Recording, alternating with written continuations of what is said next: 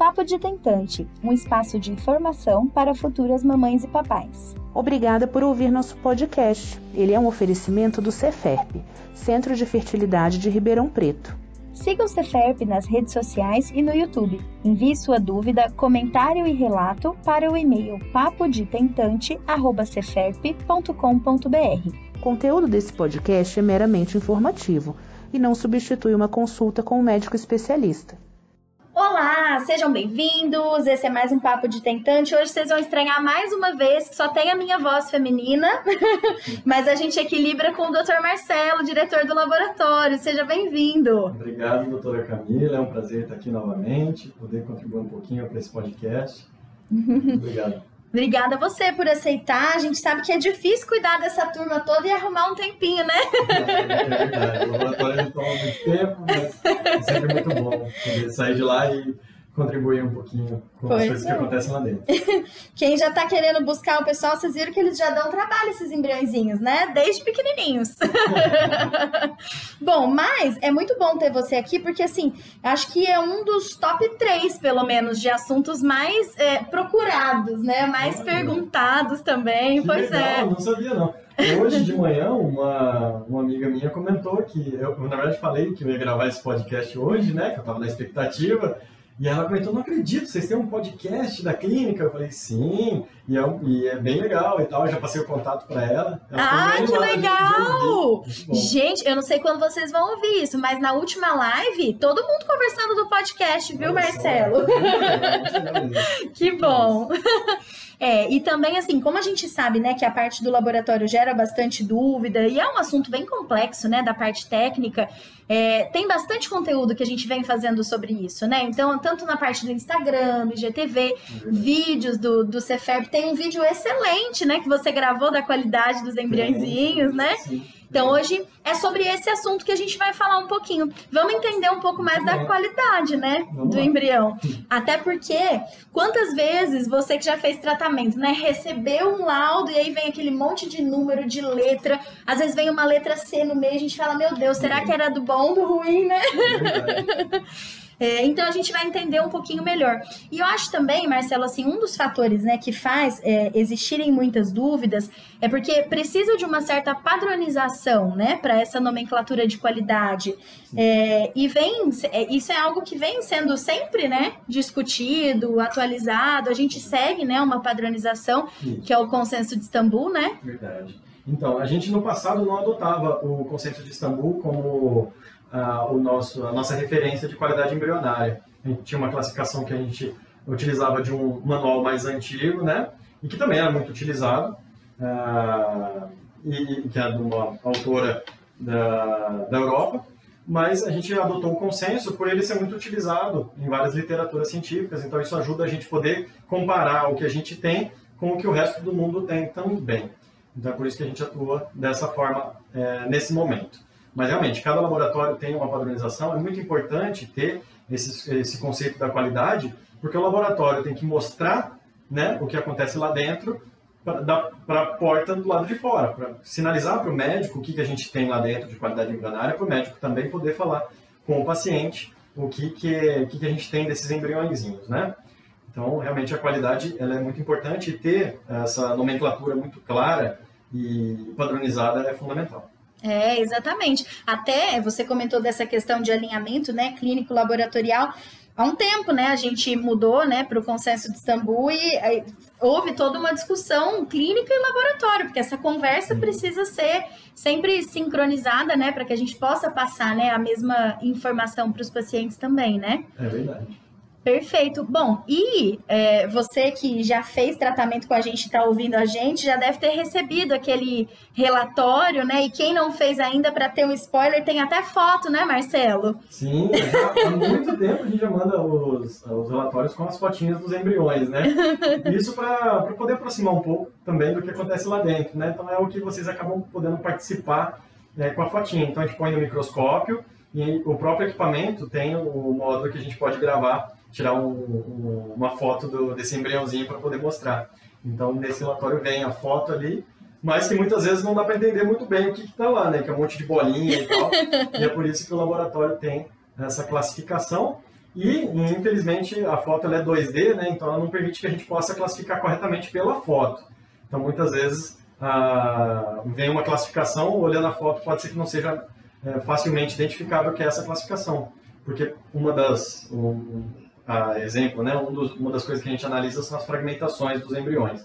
E às vezes a fragmentação ela não aparece de um lado, né? O embrião é 3D, como se fosse uma, uma bola, né? Às vezes a fragmentação está por trás daquela foto ali que foi tirada, né? Está do outro lado, em outro plano, que a foto acaba não captando.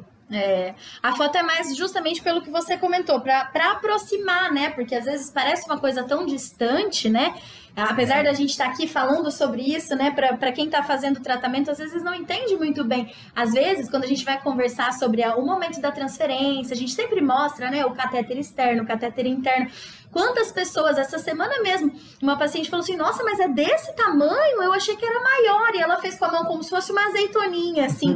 mas se fosse desse tamanho, não dava nem pra gente colocar aí dentro. mas é porque é natural, né? A gente ter essas dúvidas. A gente não tem essa, essa vivência, essa proximidade, né? E o que eu acho legal da questão da, da foto, do relatório, ajuda a gente a, a, a palpar um pouco mais, parece, né? Porque é um mundo onde tudo é muito abstrato, né? A gente vê os folículos, a gente imagina imagina que tenham óvulos, vieram óvulos, formaram embriões. Então, quando a gente olha, o, o vínculo já é diferente também, né? A gente é. já ama aquela foto, né? É verdade. Falando sobre o tamanho dos embriões, então, só para quem está ouvindo aí ter uma ideia do, do, tamanho que é, é como se fosse, é mais ou menos, é, você dá um pinguinho de uma caneta Bic numa folha e dividir por 10. Então, dá para ver a olho nu, é, se você colocar uma luz bem forte sobre o embrião, né, na lupa, por exemplo, que é um equipamento que ele incide a luz sobre as células. Então dá para você ver a, a, o embriãozinho a olho nu, mas ele é muito pequenininho, é como se fosse isso que eu falei, uma pontinha da caneta Bic, você divide por 10, então fica assim um, um risquinho de nada, né? É bem pequenininho mesmo. e aí vocês imaginam, gente, imagina o pontinho da caneta Bic dividido por 10. Ele fala que dá para ver a olho nu, é muito difícil, viu?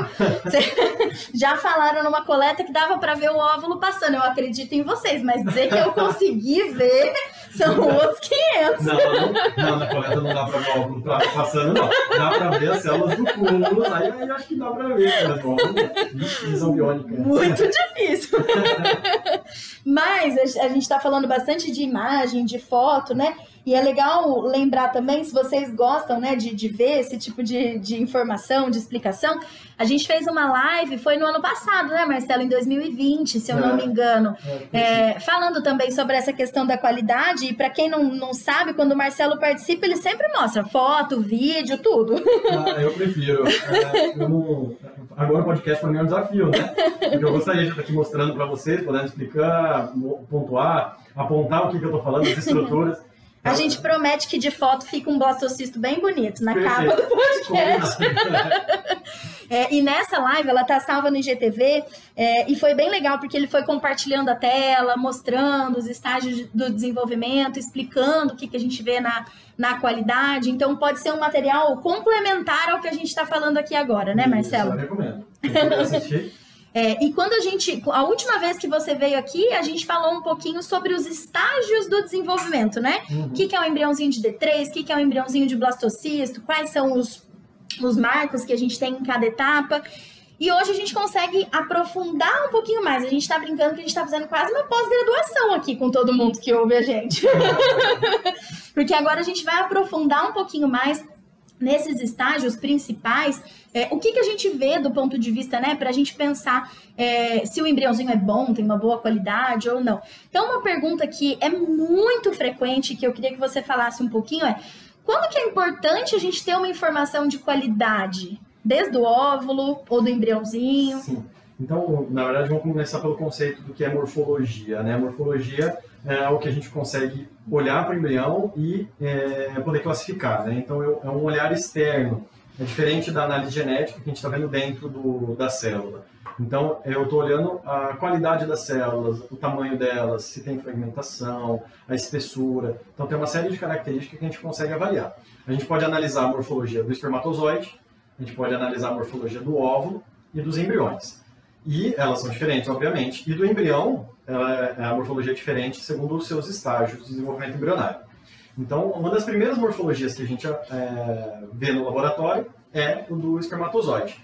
Então, tem o tamanho do acrosoma, tem se ele tem vacúolos ou não, então pela supermorfologia a gente consegue olhar um pouco melhor, né? A gente tem um aumento aí de mais de 6 mil vezes para essa célula, que aí nesse caso é a menor célula do corpo humano, o espermatozoide é muito pequeno, e a gente consegue tirar informações preciosas dali. A gente dá preferência, obviamente, para aqueles espermatozoides que têm uma morfologia normal, ou seja, aqueles que não têm nenhuma anormalidade, que não têm nenhum problema na peça intermediária, que é o pescoço, que não tem cauda dupla, por exemplo. Falando algumas características para vocês que eu acho que é um pouco mais fácil de, de, de visualizar, de mentalizar, né, sem mostrar a imagem. Uhum. Aquele que tem o acrosoma, que é a cabeça do espermatozoide, que não seja muito grande, nem muito pequena.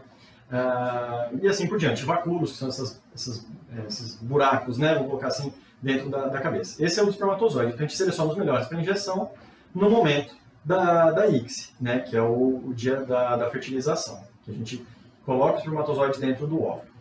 O óvulo a gente também classifica, então a gente consegue é, ver outras características do óvulo, como a espessura da zona pelúcida, que é a casca do, do óvulo, né, é a, é a, a membrana externa do óvulo. A gente consegue classificar antes da denudação também as células do cúmulo, tem algumas classificações que a gente utiliza. A gente consegue é, classificar ah, o corpúsculo polar, se ele está grande, se ele está fragmentado, que é uma estrutura dentro do, do óvulo. Então, tem uma série de, ah, de características do óvulo que podem ser utilizadas para uh, injeção. E isso, nesse momento, é especialmente importante porque a gente tem uma limitação né, da, da, resolução atual que é, limita a quantidade de óvulos a serem injetados. Então, nesse no, no, passado em que a gente injetava normalmente todos os óvulos, né, muitas vezes, a gente não tinha uma preocupação tão grande com a seleção dos óvulos que pudessem ter um resultado melhor de fertilização, de embriões é, que pudessem ter um potencial é, maior de, de virarem bebês. Então, nesse momento em que a gente tem uma injeção de até 8, né, que é a limitação da, atual da, da resolução atual, a gente procura fazer essa classificação ocitária e selecionar os melhores ovos para poder ser feita a fertilização nesse primeiro momento.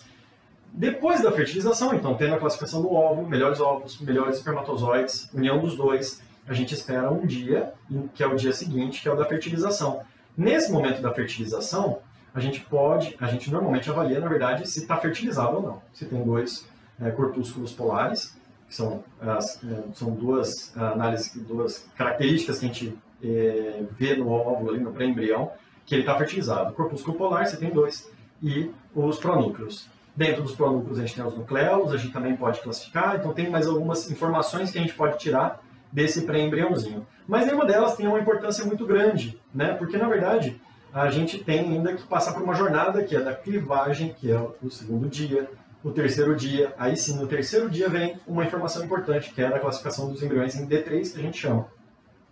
Nesse momento a gente vê se esses embriões é, tiver a quantidade de células que eles estão, a fragmentação, a simetria dessas células. Então a gente tem aí um embriãozinho de 8 a 16 células.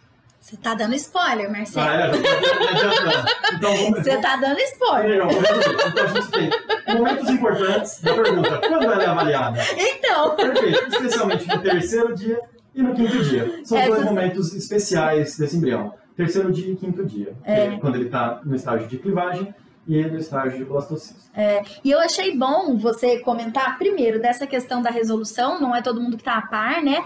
É, que a gente precisa pautar as nossas condutas, né, diante as, as decisões éticas do Conselho Federal de Medicina. Então, agora em junho de 2021, ela foi atualizada, houveram algumas mudanças. Se você quiser se inteirar um pouquinho mais desse assunto, a gente deixou também em destaque alguns stories, posts para entender, mas uma dessas mudanças foi essa questão dos oito óvulos, né? É, e é interessante porque quando as pessoas perguntam, muita gente pergunta, Marcela, assim, é, mas se estava tudo bem no espermatozoide, no óvulo? E a gente sempre costumava falar, olha, espermatozoide a gente vai selecionar da melhor forma, óvulo a gente vai tentar trabalhar com o máximo que a gente puder, é. né? E agora a gente tem essa particularidade que fez com que a morfologia ganhasse também um pouco mais de importância, né? Sim.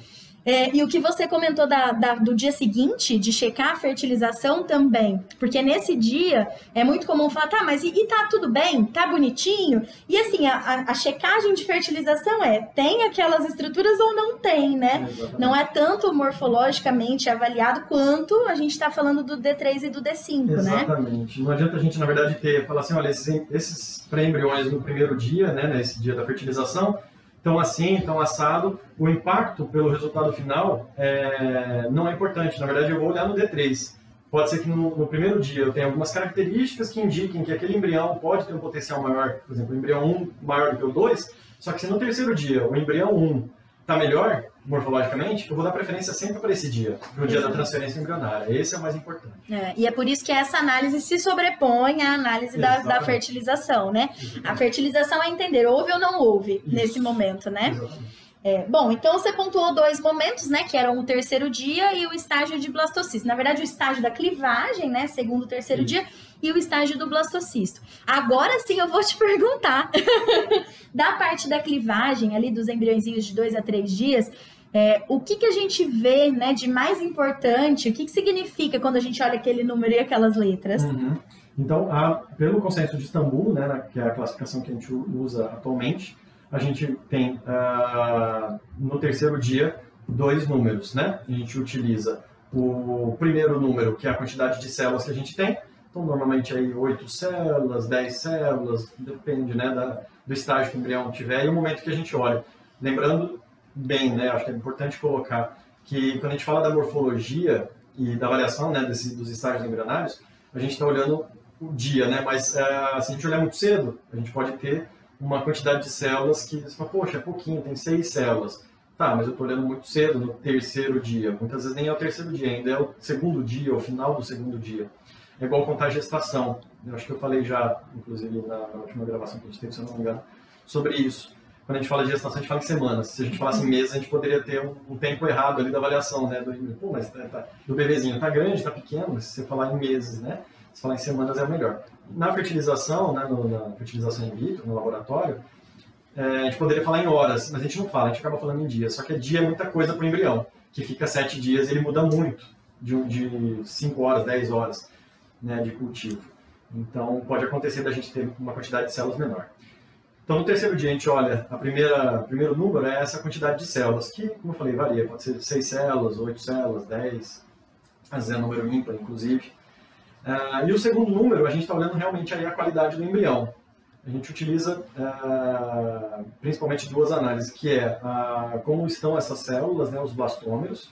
Então, se a gente tem blastômeros que têm simetria, ou seja, se eles têm um tamanho igual ou parecido uns com os outros, ou se eles são de tamanho diferente. O bom é que eles estejam simétricos, ou seja, que eles, as bolinhas ali daquele embrião estejam praticamente todas do mesmo tamanho. E a gente olha a fragmentação desses, desses embriões. A fragmentação são as células que não são blastômeros, são pequenas uh, bolinhas, bolinhas menores ali do que o blastômero, que podem ser decorrentes, inclusive, de blastômeros que se degeneraram ou romperam. Então a gente espera que o embrião de ótima qualidade ele tenha pouca fragmentação ou nenhuma, e que os blastômeros sejam íntegros. Aí tem a qualidade de 1 a 3. Então o melhor é esse, aí tem o intermediário e tem o que tem uma qualidade inferior, que ele já tem bastante fragmentação e que ele tem ah, a simetria das células. Então, basicamente no terceiro dia é isso que a gente usa para classificar. Excelente. É a, a, a, quando a gente faz uma, uma comparação ali para quem usa letra, né? Então seria o A, o B, que quando usa letra pode às vezes ir até D, né? É. Então essa divisão é um pouquinho diferente, né? É, e aí aqui, como o consenso de Istambul, a padronização são números, né? Às vezes até a separação de um número do outro pode dar dúvida, né? Porque é. às vezes vai olhar 8.1, 8C1, aí a gente já fala, ué, mas é número, é letra? Verdade. Às vezes não, né? na verdade, se eu não me engano, pelo consenso a gente não usa nem ponto. Seria Tudo junto, são dois números né? juntos, é. é. E aí a, a, gente colocou o ponto justamente para deixar uma, uma divisão entre, a, entre os dois numerais ali, para pontuar bem né, a divisão entre os dois numerais. E é. no próprio prontuário eletrônico nosso é, tem a letra C, né? É. Que, que acaba dividindo uh, os dois números. Isso pode confundir um pouco. Mas é C de células, né? Seriam 8 células, 10 células, seria esse Czinho, mas não é do consenso de Istambul, é, é um C ali. Mas quanta gente já assustou com esse C, viu? É, pois é, pode confundir com a qualidade C. Exatamente. É verdade, mas não tem a ver. No nosso relatório, esse C não significa nada, na verdade. Poderia não ter. Exatamente, ele vem já, já sempre, né, fixo é. ali do, do sistema realmente. É. Bom, entendemos essa parte mais é, simples, né, vamos dizer assim, porque vem só dois números, né, um uhum. número menor de células. Agora a gente está pronto para o mais complexo, né, porque quando Sim. avalia em blastocisto, ganha até um número a mais, né? Exatamente. Então, o blastocisto, ele já passa por uma pequena diferenciação das células, né? Então, no terceiro dia, a gente tem só algumas células e elas podem se transformar em qualquer parte do, do embrião. Já no blastocisto, né, antes de, da formação do, do blastocisto, a gente tem a mórula, então essas células elas continuam clivando e elas formam um, aglomerado de células ali, uma bola densa né, de células que aí você não consegue contar quantas tem. Essa é a mórula. E isso acontece normalmente no quarto dia de desenvolvimento embrionário. Depois da mórula, dessa compactação dessas células, abre-se uma cavidade e essa cavidade, esse, vamos colocar assim, um buraco, né, um espaço dentro dessas células ali, ele acaba crescendo e ocupando uh, grande parte de, desse, desse embrião, desse pré-embrião. E, e conforme essa cavidade vai expandindo, a gente observa algumas características desse, desse blastocisto. E são dois, duas áreas que a gente olha especialmente para o blastocisto, que é o trofectodermo e a massa celular interna. Mais uma vez, eu gostaria de estar mostrando para vocês aqui.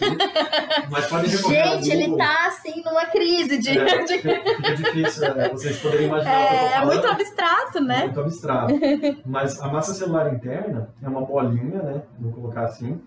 Uh, eu não tenho nenhuma analogia para fazer para vocês, para falar como é que seria isso. Mas uh, tentem imaginar, talvez, uma bola de futebol cheia. Então a cavidade é o vazio interno. E a massa celular interna seria uma, uma bolinha, uma, algumas bolas ali, uma, um, talvez um, dependendo do tamanho, um, sei lá, um, um quinto do, do, volume interno dessa, dessa bola aí, que é, é grudado na, na, parede interna dessa, desse blastocisto. Então a massa celular interna é o que vai dar origem ao bebê. E a gente tem uma classificação em cima disso. Por isso que a gente tem três letras. A primeira dela se refere ao estágio de desenvolvimento, então, do, desse blastocisto. Como eu falei, tem essa, essa cavidade, então quando ela é muito pequena, é, a gente tem um embrião que é 1, um, quando essa cavidade vai se expandindo, ele se torna 2, 3, 4 e até 5, que é quando esse embrião ele eclode, ele já está tão expandido, ele cresceu tanto, né, que ele acaba rompendo essa casquinha, essa zona pelúcida que era ori oriunda do óvulo, que é uma casca que é, vem da a origem dele é do óvulo, né? Então ele rompe esse é o, é o último estágio de desenvolvimento. Então, o primeiro número é do estágio do blastocisto, que vai de 1 a 5.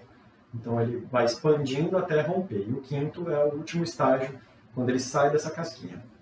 Então, ele não significa morfologia, ele significa em que momento que a gente está do desenvolvimento embrionário. Algo como no terceiro dia a gente tem do primeiro número, que só que indica a quantidade de células. Nesse caso, não indica a quantidade de células, e sim o grau de expansão do blastocisto. O segundo número se refere à avaliação da massa celular interna, que é o que vai dar origem ao bebê. Então, é essa bolinha que eu falei, a gente vê o grau de adesão dessas células, a quantidade das células, como elas estão unidas e aderidas. E essa classificação vai de 1 a 3 também. Né? Então, um embrião de ótima qualidade é, em relação à massa celular interna tem uma quantidade significativa de células, elas estão bem visíveis e aderidas. Eu consigo observar claramente a massa celular interna e e que tem uma quantidade adequada, elas estão fortemente aderidas. Essa é a classificação 1. E vai 2 e 3. O 3 é quando a gente tem uma quantidade de células é, mais esparsa, que a gente não consegue ver muito bem a massa celular interna, elas estão fracamente aderidas. E essa é a classificação para a massa celular interna. O terceiro número é o trofectodermo, que, é, a, que são as células que ficam em volta ali do, do, do, desse embrião, que ficam coladas ali na zona pelúcida que eu falei. E isso vai dar origem à placenta. Essas células vão dar origem à placenta. E a gente também avalia de 1 a 3. E eu observo algo semelhante à massa celular interna. Eu vejo a quantidade de células que eu tenho, o grau de adesão entre elas, se é um epitélio homogêneo, se tem uma quantidade de células adequadas, se elas estão fortemente aderidas. E essa classificação vai de 1 a 3 também. Então, recapitulando, a primeira, a, o primeiro número, né, são três números no blastocisto. O primeiro número, eu estou falando do grau de desenvolvimento desse blastocisto. vai de 1 a 5. O segundo número eu falo da massa celular interna, vai de 1 a 3. E o terceiro eu falo do trofectoderma, que é o vai dar origem à placenta, que vai de 1 a 3 também.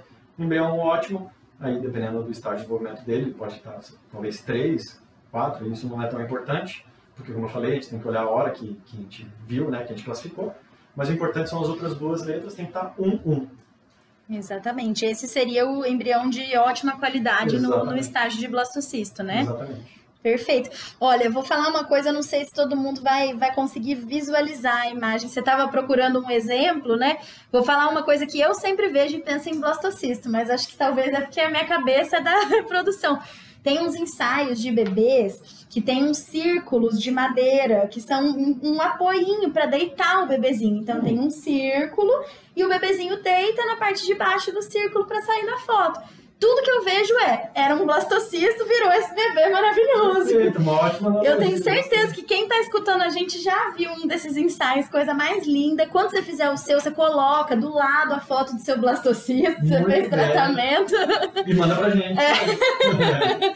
Exatamente, pode mandar de verdade, viu, gente? Tem o um e-mail do podcast, pode mandar, manda o um relato, conta a sua história. A gente vai compartilhar aqui de forma anônima para você poder alegrar outras famílias, né? Outros casais casais estão aí nessa jornada. Ah, Bom, e aí entendemos então como que é esse desenvolvimento, tudo que a gente avaliou, e às vezes a gente vê aquela nota, a gente fica super empolgado, né, Marcelo? Porque a gente olha, o embrião tá lindo, ele é super expandido, ganhou nota 1 de todos os é, as, as características, né? Na massa celular interna, na partezinha ali de fora, no trofectoderma. A gente vai para a transferência e às vezes esse embriãozinho não implanta, né? Uhum. E aí a primeira coisa que a gente vai pensar é, poxa, mas estava tudo bem, meu endométrio estava lindo, eu vi no ultrassom, meu embrião estava lindo, ganhou a nota máxima de morfologia. Por que, que esse embrião não implanta, né? Pois é, é, é difícil uh, essa realidade, né, pra gente. Mas eu vou fazer até uma, uma brincadeira aqui. Quando dá certo, aí é porque o médico é muito bom e acertou e deu certo. Quando é ruim, é porque a culpa é do laboratório. Normalmente é assim que funciona. A gente acaba tomando o problema. Olha lá, o Marcelo tá mostrando o inside para vocês. Não, mas é uma brincadeira só com vocês. Realmente, é, não tem, é, não é só a qualidade do embrião, não é só a qualidade do endométrio que vai dizer se a gente vai ter uma gravidez ou não, infelizmente, né? A gente queria poder ter uh, uma certeza maior né, do que a gente faz, falar, não, realmente, isso aqui vai dar gravidez, isso aqui não vai dar. Na verdade, eu queria poder falar que todos dão gravidez, né? Nosso objetivo era, é, é esse, né? Da gente poder conseguir esse, essa gravidez, mas infelizmente a gente não tem essa, essa condição. A qualidade, ela vai dizer que a gente tem maior chance ou menor chance de obter gravidez, mas ela não vai dar a certeza. Então, embriões de ótima qualidade, tem um maior potencial de, de virar uma gestação do que embriões de pior qualidade. É. Mas não é uma certeza absoluta. É uma forma da gente tentar priorizar quem vai chegar Isso. primeiro, né? A transferência. Exatamente. Em um desses livros de reprodução, artigos, agora eu não vou me lembrar, é, a comparação era assim: no início do, do, dos tratamentos, era muito difícil, né? Conseguir óvulos, espermatozoides. Então, transferia tudo que tinha, né? Uhum. Formou aqueles, são aqueles que transferem. Conforme foi aprimorando né, a estimulação, a coleta, o laboratório e o número de embriões pôde aumentar, a classificação vem com esse auxílio, né? De quem são então os melhores, para a gente já ter as melhores chances, teoricamente, no início, né? É verdade. E uma coisa, uma vez eu, eu ouvi você dando esse exemplo e eu acho ele muito interessante. Você até comentou de uma outra maneira agora. Você falou: olha, a gente está olhando a parte morfológica, mas a gente não está olhando primeiro a genética, né? Uhum. Então, não existe essa correlação clara, né, entre a morfologia e a genética. Então, o embrião pode ser lindo e alterado, né, geneticamente, ou o inverso, né? Às vezes, o embrião que ganhou uma nota menor pode ter a carga genética normal.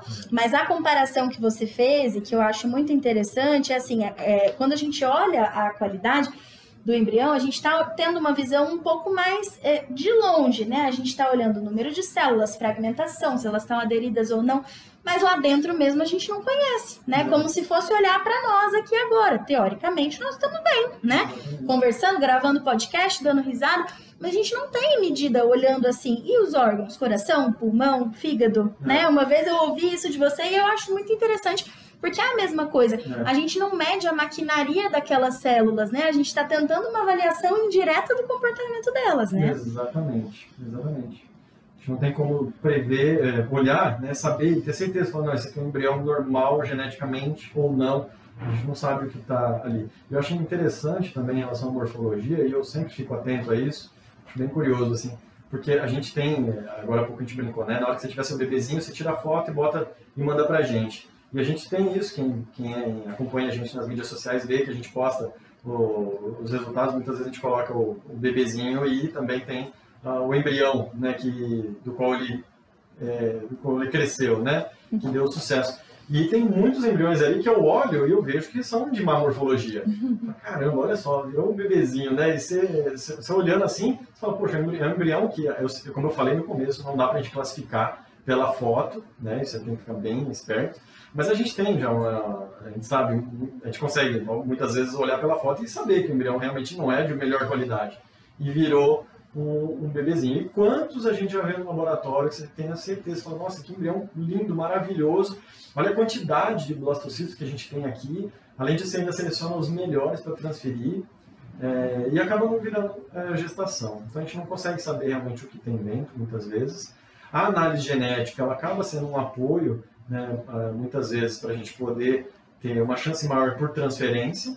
Então, às vezes, você tem 10 blastocitos maravilhosos, você, passa, você faz uma análise genética, uma biópsia embrionária, né, um, um, uma análise mais aprofundada desses embriões, você consegue ver que alguns deles têm uh, aneuploidias que impedem a, a gestação. Então, são transferências que a gente não saberia e que a gente pode transferi-los, né, sem saber porque está olhando só pela morfologia, e eles não virariam uma gestação. Mas de rotina a gente não sabe, né? É. Hoje mesmo eu conversei com uma paciente com relação a isso, né? Ela fez o tratamento, formou cinco blastocistos de boa qualidade, uma paciente jovem, né? Teve uma resposta muito boa. Fez a análise dois embriõezinhos biopsiados normais, né? Euploides, né? Os outros alterados. E aí ela fez a transferência, né? Acabou não tendo sucesso nesse ciclo e conversando, ela falou assim: não, doutora, eu, eu vou fazer de novo, porque olha só, eu poderia ter passado por cinco transferências, né? Então ela. É, eu sei que a gente está assim, entrando em outro assunto, né? Uhum. Mas entra na questão da assertividade, né? Que é o que você é. comentou por transferência, né? É, e quando a gente fala né, do, do porquê não implanta, mesmo nesse exemplo, a gente vê, mesmo sabendo da carga genética, né? A gente fez a biópsia, viu que o embrião é euploide, a gente não tem certeza da implantação, né?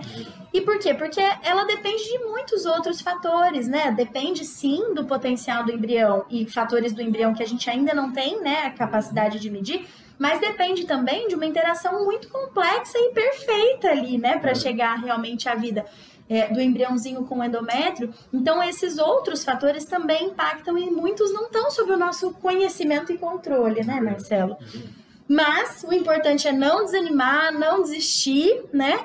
É, pensar sempre nas, nas chances cumulativas, né? Porque teoricamente, se a nossa maior limitação é, nas chances é, são os fatores embrionários, e aqui falando estatisticamente, e são, né? Se a gente vai olhar as causas, 70%, 80% são fatores de potencial embrionário, enquanto 20% a 30% de potencial do endométrio e da interação entre eles. Então, se a gente pensa né, dessa forma, aumentando né, a possibilidade de expor mais embriões ao útero, a gente vai chegar né, naqueles embriões mais preparados para o momento da implantação, né? É isso mesmo. Bom, queria te agradecer é, pelas explicações. Tenho certeza que mesmo sem as imagens foi muito, muito lúdico, todo mundo conseguiu entender muito bem a, a, o exemplo da bola, gostei também. E aí, quem já está acostumado, né, acompanha a gente, sabe que agora nesse final a gente tem um quadro que é o nosso glossário, que é justamente para a gente pegar esses termos técnicos, né, carregados, pesados, e a gente poder entender de uma forma um pouquinho mais simples, né? O de hoje você já até comentou um pouquinho, mas só para a gente é, fazer um, um, resumo né, dessa definição, vou pedir para você, nessa nossa palavra do glossário, explicar sobre o que é a clivagem. Uhum. A clivagem é a divisão celular. Então, quando o embriãozinho ele fertiliza, ele tem, ele tem uma célula só, depois ele vira duas, quatro, seis. Essa é a clivagem, quando o embrião ele se divide. Tem algum complemento? Maravilhoso, não, achei não? maravilhoso. Bem mais simples, né? Bom, Marcelo, muito obrigada, viu? Queria deixar aqui as portas abertas para a gente falar de outros assuntos. Se vocês quiserem que ele volte, manda para nós, ó. Manda no Instagram, comentário, direct, e-mail. É, é, sempre um prazer. A gente vai falando sobre esses outros assuntos e desmistificando aí o laboratório. Bom, obrigada, Marcelo. Obrigado, Até mais, pessoal. Até, gente. tchau. tchau. tchau. Papo de Tentante, um espaço de informação para futuras mamães e papais. Obrigada por ouvir nosso podcast. Ele é um oferecimento do Ceferp, Centro de Fertilidade de Ribeirão Preto. Siga o Ceferp nas redes sociais e no YouTube. Envie sua dúvida, comentário e relato para o e-mail papodetentante@ceferp.com.br. O conteúdo desse podcast é meramente informativo e não substitui uma consulta com um médico especialista.